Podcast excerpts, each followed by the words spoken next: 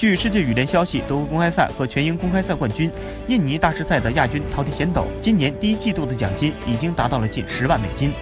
本赛季奖金榜紧随其后的是陈雨菲，她是全英公开赛的女单冠军，目前奖金达八万六千三百二十五美金。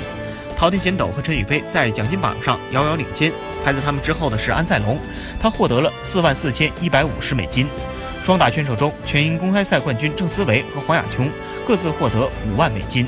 在混双和男双项目中都有出色表现的渡边勇大，为自己赚得了四万四千四百零六美金。